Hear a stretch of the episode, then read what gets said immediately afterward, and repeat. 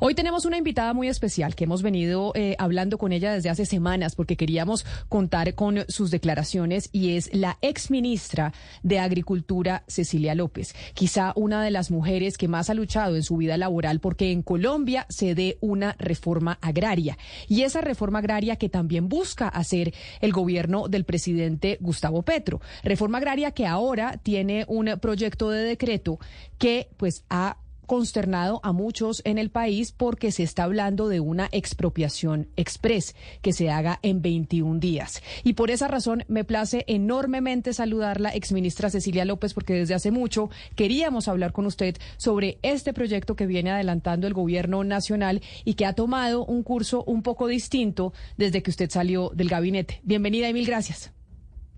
Camila, muy buenos días a usted y a todas las personas de la mesa y a su audiencia.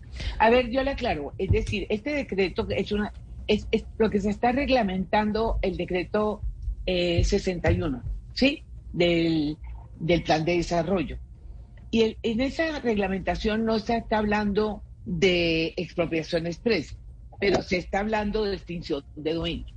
Eh, yo creo que he sido muy clara. Si alguien ha estado comprometida en la vida con la reforma agraria, ha sido yo, y esa fue la razón por la cual acepté cuando el presidente, el presidente, personalmente me ofreció el ministerio y me insistió, porque yo ya había sido ministra y me parecía muy difícil repetirlo, y él me dijo, es que este ministerio es distinto. Y tenía razón.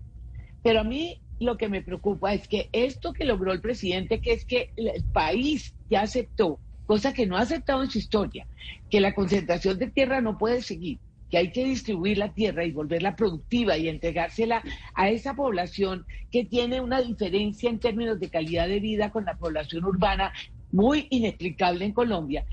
Esa idea que se podía hacer concertadamente, que tratamos de dejar demostrar que había una tierra eh, en las zonas donde hay demanda, que es la región Caribe y el Magdalena Medio, que allí la podríamos hacer hablando con los propietarios. Pero resulta que la primera insistencia fue, y esa fue una razón por la cual antes de que el presidente me pidiera la renuncia, yo había renunciado porque no estaba de acuerdo con la expropiación expresa en 21 minutos.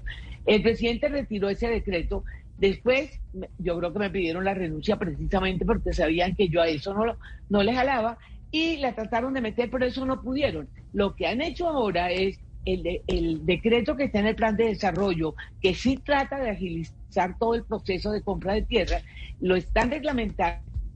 Eso es lo que está en discusión y allí sí meten el concepto de extinción de dominio, que mi posición es que aunque esas normas existen, eso es verdad, lo están poniendo de una manera en donde yo creo que le están poniendo ruido, incertidumbre, y que eso es una señal de que quieren hacer la reforma agraria, no concertada, sino la fuerza. Esa, esa, esa, esa, esa, es mi pregunta, eh, exministra Cecilia López, porque usted escribió un texto en el periódico El Tiempo este fin de semana que lo titula Reforma Agraria, concertada o a la fuerza, es el planteamiento que usted hace. Y ahí voy yo. ¿Usted cree que hoy esa reforma agraria que el gobierno del presidente Gustavo Petro logró hacer entender al país que es necesaria, hoy la quiere hacer a la fuerza?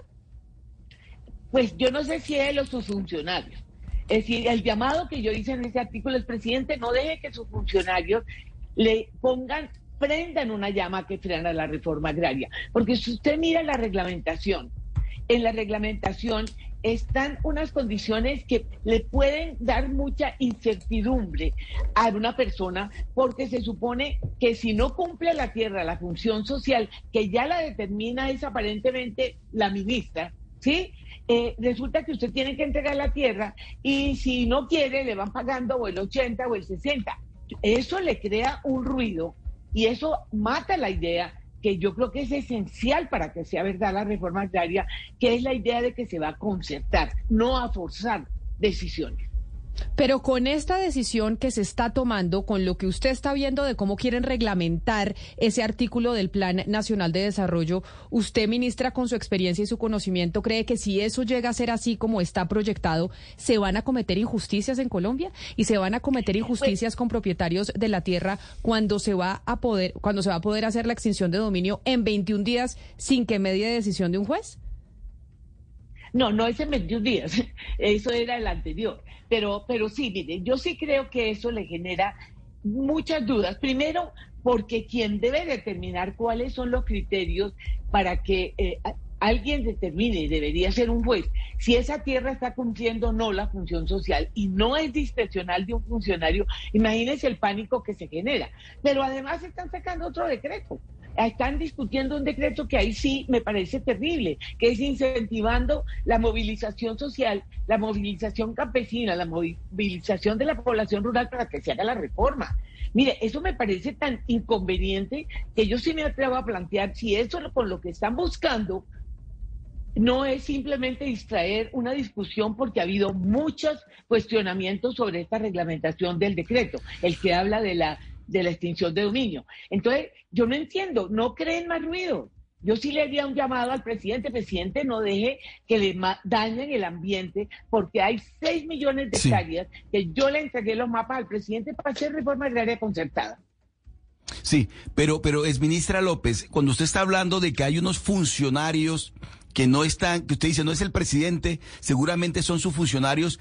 ¿De qué funcionario estamos hablando, doctora Cecilia López? ¿Quiénes son esos funcionarios del ministerio o del gobierno que están contribuyendo a generar ese ruido tan inconveniente para llevar a cabo una reforma agraria, como usted bien lo ha dicho, necesaria? Obviamente son los responsables del Ministerio de Agricultura. Mire, este último decreto, por ejemplo, el que sin resolver qué va a pasar con el, la reglamentación del, del, del 61. Sacan hoy o anoche, mire lo que significa. Si un gobierno, y este decreto lo firma la ministra de Agricultura, si una ministra sale a decir, salgan a la calle, eh, muévanse los campesinos para que haya reforma agraria, a mí me parece que es una señal de debilidad del ministerio. Eso me parece contraproducente, por eso creo que esto lo están haciendo es para distraer la discusión de fondo, que es la que a ellos les interesa, que se apruebe eh, la extinción de dominio. Eh, además, la ministra está diciendo en el decreto, lo firma ella y le da orden a todos los otros ministerios a que ayuden a movilizar la gente. Perdónenme, yo he sido ministra muchas veces, eso atribuciones no las pueden tomar un, ministerio, un ministro eh, solo no la puede tomar. Entonces yo lo que sí le habían llamado y yo le diría al presidente, presidente, salve su propuesta. Usted es el único que puede hacer reforma agraria, pero hágala como usted lo propuso, concertando, no asustando a la gente, no deje que sus funcionarios que están desesperados, mire, yo lo viví, lo viví con el director de la Agencia de Tierra, que a mí me dijo en una reunión de, gabinete del ministerio que esas normas que existían con las cuales se puede actuar, había que cambiarlas porque eran un freno. Les entró una desesperación cuando han debido mostrar eficiencia con las normas que existen y concertar. Pero, permítame le pregunto una cosa a la doctora Cecilia López, ¿por qué no han podido eh, mostrar eficiencia? Usted que estuvo dentro del gabinete, porque una de las cosas que se sabe ha molestado al presidente Gustavo Petro es la baja ejecución. Y usted lo que dice, exministra Cecilia López, es que toman esta decisión porque se empezaron a desesperar porque sienten que hay una serie de talanqueras con la normatividad existente. ¿Qué es lo que pasa dentro del gabinete que no hay eficiencia? No, mire, yo creo que el primer punto es que hacer una reforma agraria concertada eh, significa mucha, superar muchas dificultades. Eso es cierto. Eso no es fácil. Eso es difícil. Y yo creo que el presidente se desesperó y le creyó a los funcionarios, al director de tierras y a la ministra, que es que eran que las normas no los dejaban actuar. Pero si las normas llevan a crear este ruido en que le están metiendo miedo a la gente, imagínense lo que pasa. Eh, la gente no va a, no se va a crear el clima para hacerlo como toca. Yo creo que sí es cierto que esto va más despacio de lo que el presidente pensó, que sí los funcionarios podían haber demostrado más eficiencia, pero esto es lento. Uno no puede llegar, sí, abruptamente a, al principio eran 3 millones de hectáreas, yo sí les dije, olvídense, si logramos distribuir, porque hasta ahora han comprado ¿Cuántos han distribuido? Yo logré distribuir 3 millones, 3.200 hectáreas. Eso fue lo que logré. Y no estoy segura que las eh, eh, escrituras que entregué, porque así se lo dije a Gerardo Vega, fueran las escrituras de las 19 mujeres que recibieron una parte de esa tierra. Entiendo que ni no sé si ya se las entregaron. Esto es un proceso complejo. Pero una cosa es tratar de ser ágil, con las normas vigentes, concertando con unos mapas que ya están listos, donde están los grandes latifundios y donde se puede negociar una parte de esa tierra para que se la vendan al gobierno. Eh, ¿Con qué? Acelerando el catastro. Eso sí hay que hacerlo.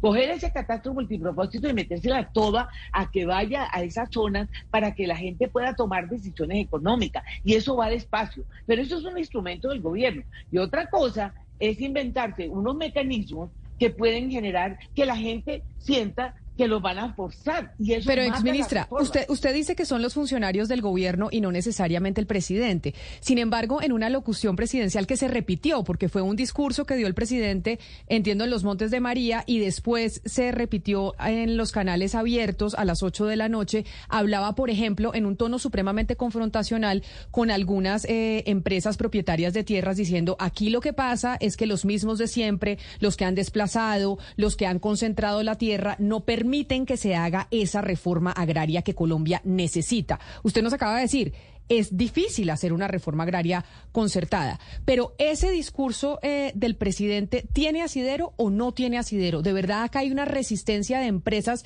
desplazadoras y despojadoras de tierras que no quieren que se haga esta reforma? Mire, perdóname, yo quiero dar el beneficio de la duda al presidente. Yo sigo creyendo que el presidente sí quiere hacer una reforma agraria. Pero déjeme decirle una cosa, la gente que se ha que se ha tomado la tierra, la gente que abusó de su posición tiene una institucionalidad que es la agencia de restitución de tierras, no es con esa con esa gente que ya le toca entregar la tierra y para eso hay una institución y hay mecanismos legales con los que vamos a hacer la reforma agraria. La reforma agraria se tiene que hacer con la gente que entregue la tierra que, que tiene legalidad en su compra. Perdónenme, si la tierra no ha sido comprada legalmente, señor presidente, recuerde que para eso tiene la Agencia de Restitución de Tierras. Agilice esos jueces, meta la expresión, pero la tierra que usted va a comprar para reforma agraria no es esa. Eso se llama restitución. La que usted tiene que comprar es la que es legítimamente adquirida. Si no es legítimamente, legítimamente adquirida, no puede hacer reforma agraria. Tiene que ponerle las normas vigentes y a los jueces para que los obligue a entregarla. Así que no confundamos la, gimnasia con la magnesia. Pero, ministra, el gobierno y el presidente ha dicho que hay un enemigo interno, que no permite esas grandes transformaciones, que no permite ese cambio que se necesita en el país como la reforma agraria. Y aquí hay un oyente que me pide, por ejemplo, que le pregunte lo siguiente que va en esa línea de lo que plantea el presidente. Y es que la corrupción también dentro del Ministerio de Agricultura es muy alta y se rechazan, por ejemplo, muchos avalúos y muchos eh, procedimientos. ¿Usted vivió eso dentro del ministerio? Usted dice, ¿de verdad también hay unas talanqueras por la corrupción que existe dentro de la cartera que hace que no pueda ser tan expedito el proceso?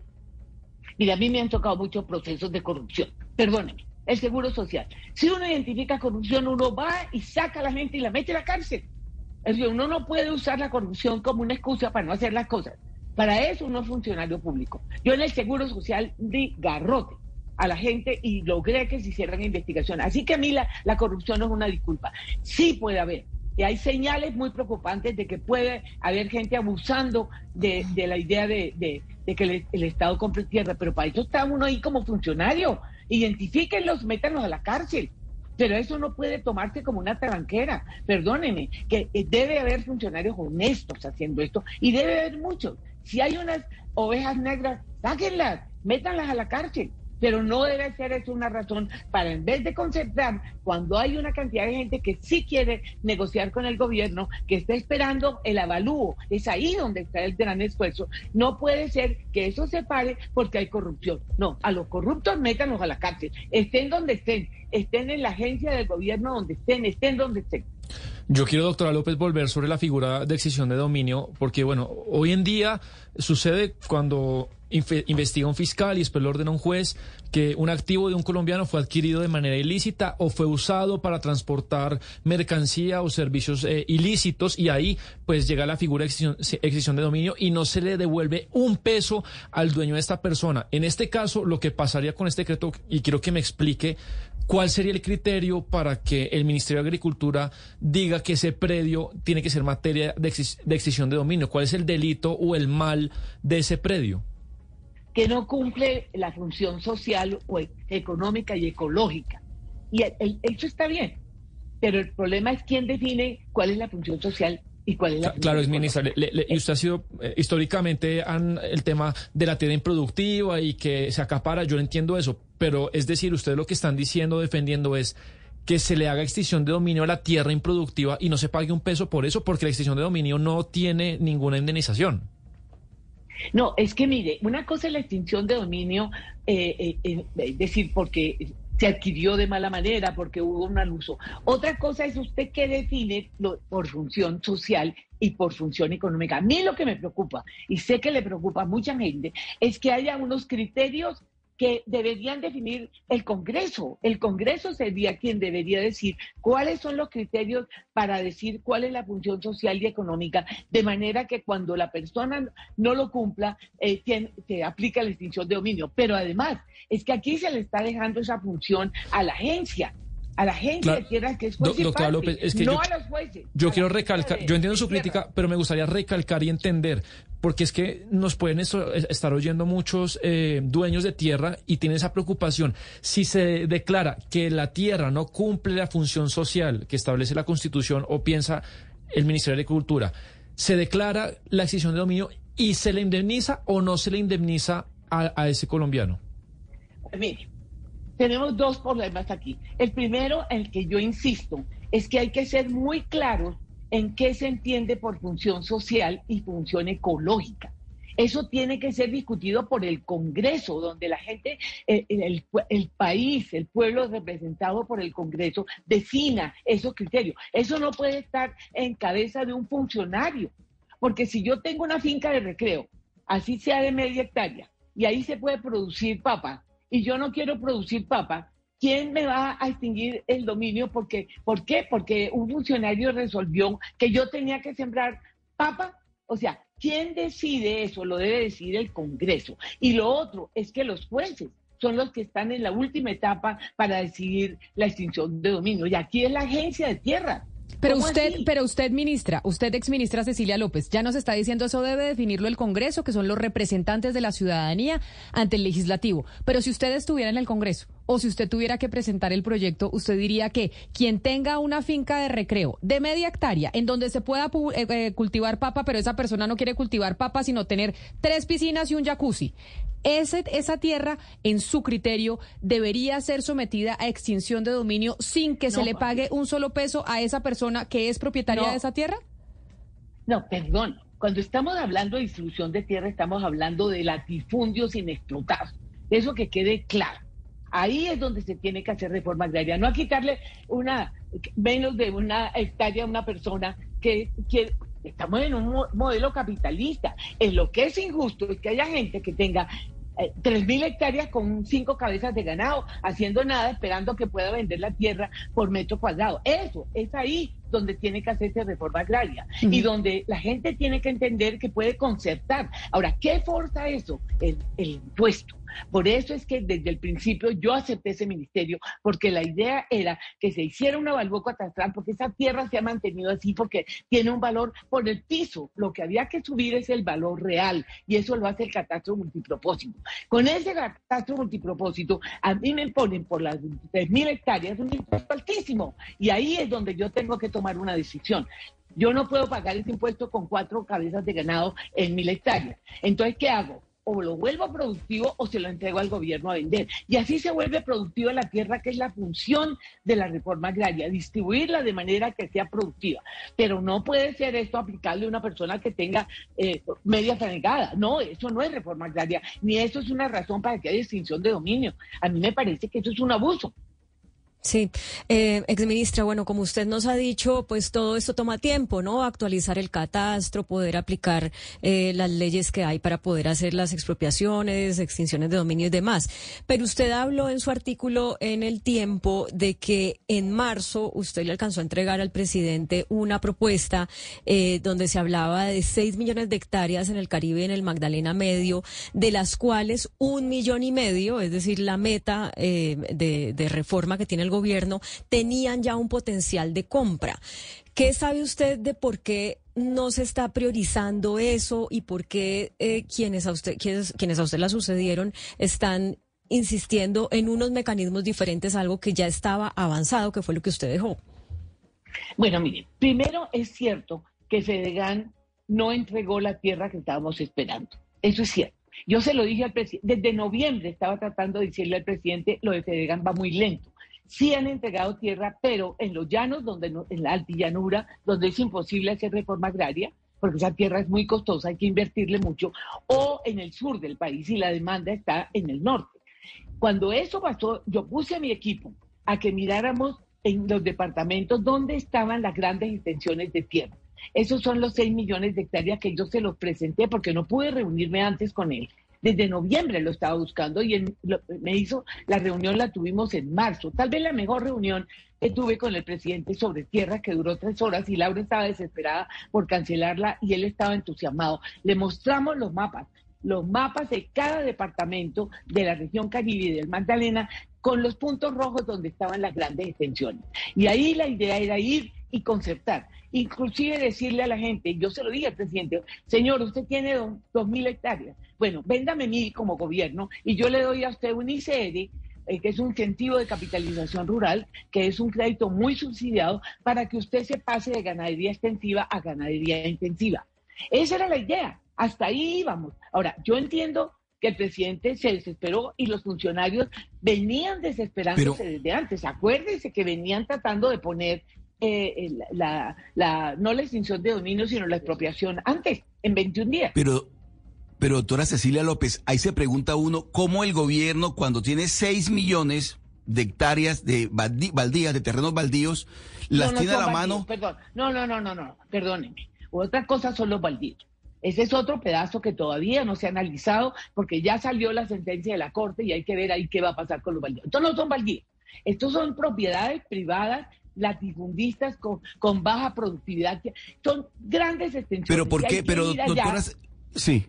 Pero doctora Cecilia López, ¿por qué el gobierno, por qué el gobierno, por qué el presidente Petro no se montó en ese bus? El bus que usted le estaba ofreciendo. Pregúntele. Eh, al contrario, me sacó. No sé, no sé por qué porque yo creo que ha tenido mucha presión de tener resultados más rápidos. Lo que no se ha dado cuenta el gobierno es que puede crear un clima absolutamente negativo que le va a frenar. Y este último decreto de tratar de movilizar a los campesinos para que se vayan a presionar es una muestra de debilidad, por amor de Dios. ¿Eso qué quiere decir? Que el gobierno no tiene capacidad de hacer la reforma agraria y tiene que movilizar a los campesinos. No, esto a mí me parece lo más contraproducente. Yo no entiendo el afán yo entiendo el afán del presidente, pero yo creo que en el fondo lo que a él le importa es que haya reforma agraria. Yo lo dije, mire, en un periodo presidencial es imposible cumplir con el mandato de La Habana. Tres millones de hectáreas no se van a comprar y distribuir. Es que no es solo comprar, entonces, ¿qué es lo que hay que hacer? Como el otro gobierno tiene que terminar esta tarea y no sabemos quién va a estar en el otro gobierno, lo que hay que hacerlo es hacerlo perfecto para que sea la misma gente la que no deje que se pare la reforma agraria. Todas estas decisiones que están tomando le están metiendo ruido, que van, lo que van a hacer es frenar el, el esfuerzo del presidente. Lo que el presidente tiene que hacer es forzar ya el catastro multipropósito que se haga ya porque ahí sí los empresarios, cuando tengan que pagar el impuesto que corresponde al valor real de su tierra, van a vender la tierra y van a aceptar estos cambios que el gobierno puede hacer concertadamente. Usted acaba de hablar del decreto para la movilización de campesinos para que permitan precisamente que o para que presionen esta reforma agraria que quiere adelantar el gobierno nacional. ¿Eso es constitucional, doctora Cecilia? Es decir, ¿el gobierno nacional puede emitir ese decreto para hacer que los campesinos se movilicen para presionar una reforma o un proyecto que adelanta el Ejecutivo? Yo no tengo idea porque yo no soy abogada, pero me suena terrible. Acuérdese cuando empezamos a hablar de reforma agraria que empezaron a invadir las fincas. Y yo salí sola a decir, no paren, señores, por favor, esperen, les vamos a entregar tierra. Si ustedes siguen invadiendo fincas, van a quitarle legitimidad a la reforma agraria, me quitan el espacio político. Porque yo vi que esto a la fuerza no, no funciona. Los campesinos tienen toda la razón. Eh, han estado marginados, no tienen la tierra que toca. Es verdad, pero la responsabilidad de entregar la tierra es cumplir la promesa que el gobierno hizo, distribuir la tierra por las buenas, no a las patadas.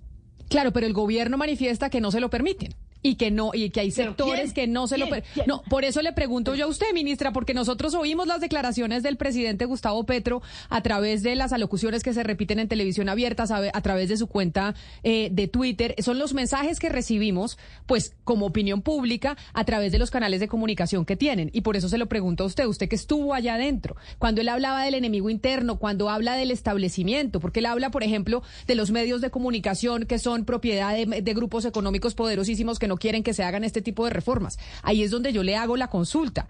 ¿Sí se le está permitiendo? ¿Se puede hacer a las buenas? ¿O como dice el presidente Gustavo Petro, esto no se puede hacer a las buenas? Mire, a mí me da mucha pena, pero yo he estado en seis gobiernos. Este es un régimen presidencialista. El presidente tiene mucho poder. La gente que ha tenido, que la gente que no debería querer hacer reforma agraria es la que obtuvo ilegalmente la tierra.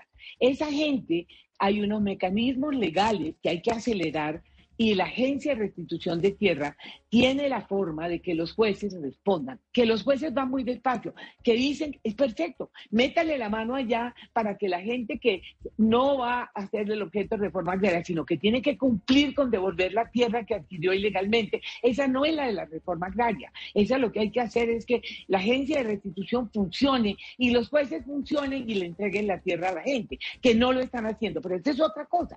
Otra cosa es la reforma agraria. Aquí en la reforma agraria, sí, Tedegan nos hubiera evitado un dolor de cabeza si hubiera entregado no la tierra de la antillanura, sino hubiera entregado estos latifundios que todos conocemos de la región Caribe. Eso nos hubiera facilitado, pero no lo hizo. Y yo creo que el presidente, yo le doy la razón, se desesperó, pero la forma no es crear un ambiente que cree un conflicto. No, porque la gente entonces, si está temerosa, va a ser muy difícil hacer una reforma agraria concertada, que es, aquí un elemento clave, Camila, que es el, el campo está en guerra. Usted no puede llegar a ponerle más motivos de conflictos rurales. Eso prende todo lo negativo en contra de la reforma. Aquí hay que hacer esto por las buenas y yo creo que si se toman estas 6 millones de hectáreas, se acelera el catastro multipropósito de verdad, se escogen cuáles son los grandes predios, se les pone el catastro, se va allá donde esos dueños y se les ofrece que vendan y que la otra parte se les ayuda a que lo hagan más productiva. Yo estoy convencida de que eso se podía hacer. No lo quisieron hacer así, que asuman las consecuencias.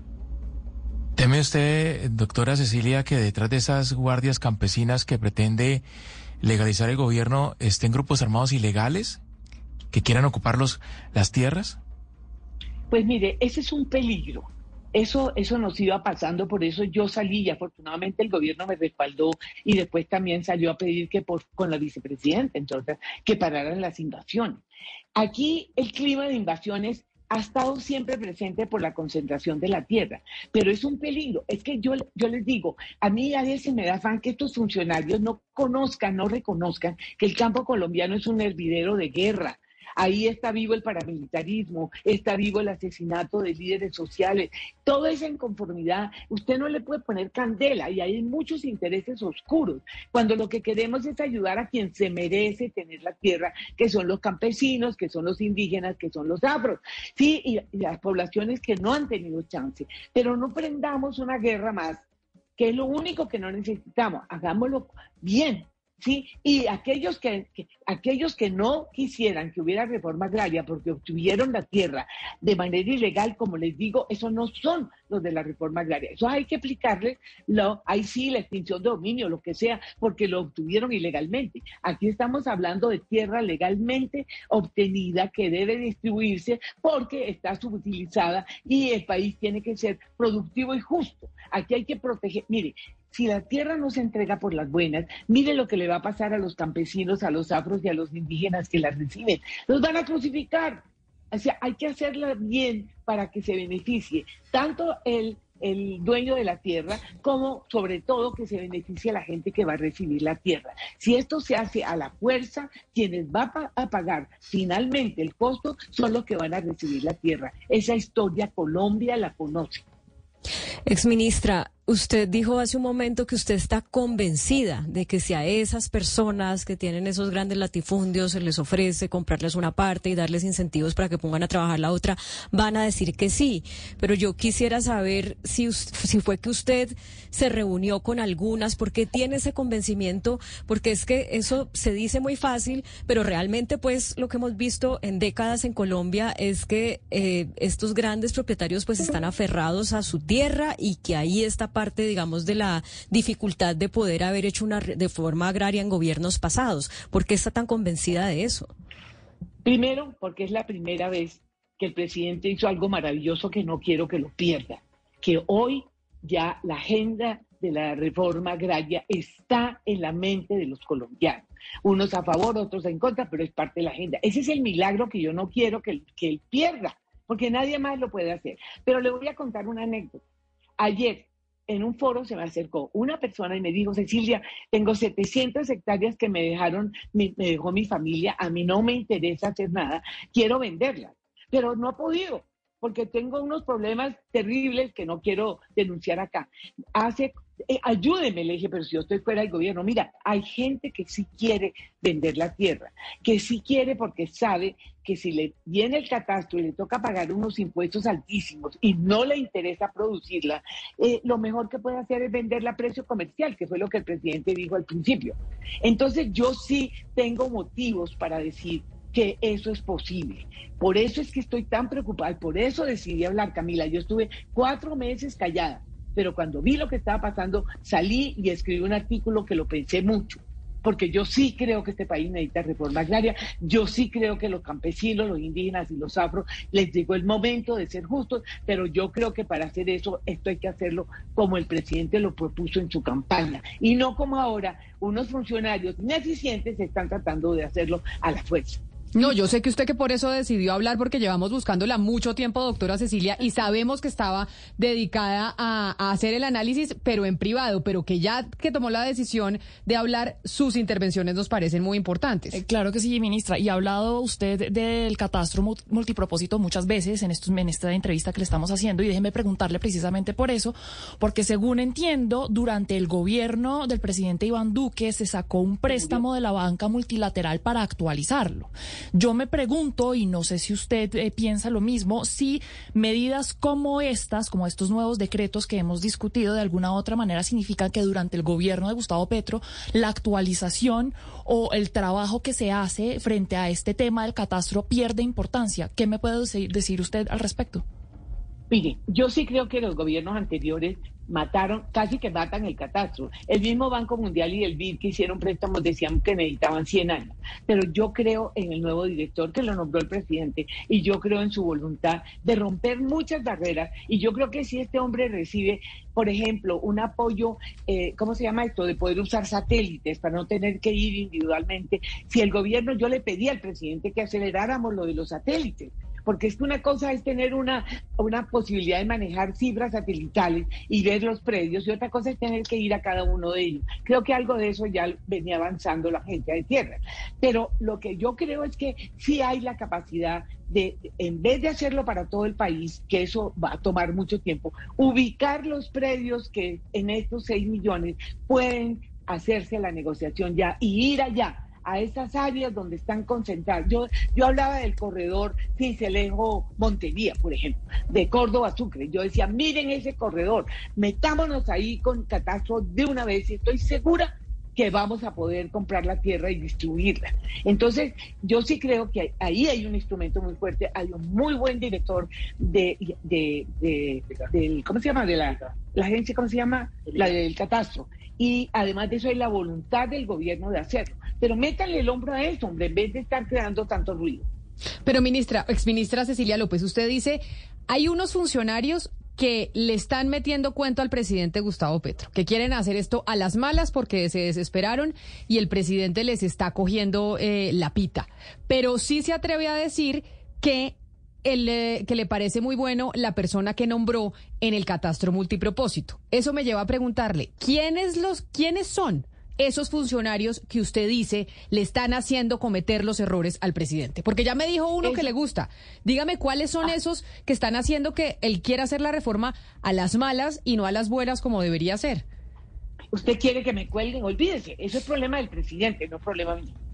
Eso sí es el presidente el que tiene que ver si le están metiendo cuentos y si se está disimulando y quién lo está haciendo. Es problema de él, no es problema mío. Yo lo respeto mucho, esa no es mi, mi, mi posición. Yo salí a hablar para ayudar a que la reforma agraria sea verdad y no que le metan incendios y que paren la única posibilidad real porque si no lo hacemos en este gobierno, que es un gobierno progresista, en los otros va a ser muy difícil, Sí. a menos que tuviéramos más gobiernos progresistas. Entonces yo no quiero correr ese riesgo, yo no quiero pasar a la salirme de este mundo sin que se cumpla mi sueño de toda la vida.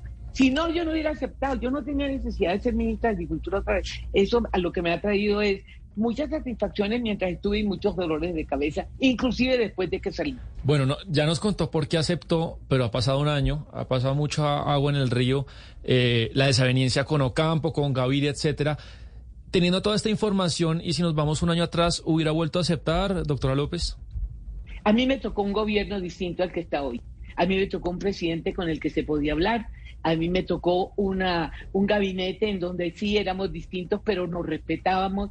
A mí me gustó, me tocó un gobierno donde yo sentí que yo podía hacer cosas hasta que me, me sacaron de patitas. Imagínense, una persona que lleva una carrera tan larga, yo le preguntaba a Ocampo, oye, ¿a ti alguien te votó en tu vida? Me dijo, nunca, ni a mí tampoco. El primero que se dio el lujo de votarme de un puesto fue el presidente Petro. Pero yo, si hubiera pudiera volver a lo que fueron esos primeros seis meses, sí volvería. Pero aquí, como está ahora, no. No, me parece que se ha perdido mucho, eh, me parece que hay una desesperación que está llevando a decisiones que ojalá el gobierno se calme. El gobierno tiene unas metas en el caso del sector rural maravillosas, pero así, así no. Tienen que hacerlo como el presidente lo prometió. Pues es la exministra Cecilia López, quien es una mujer que ha trabajado toda su vida por la reforma agraria. A usted le faltan muchos años por vivir, así que esperemos, exministra, que usted pueda ver ese sueño hecho una realidad en Colombia, que además, sin duda alguna, pues eh, mejoraría muchas cosas de los problemas estructurales que tenemos como nación. Mil gracias por haber aceptado esta invitación a los micrófonos de Blue Radio. Mil gracias y de verdad espero que estés, y voy a hacer lo posible porque lo hago con la mejor intención de prender luces rojas para que no se dañe este gran propósito del gobierno.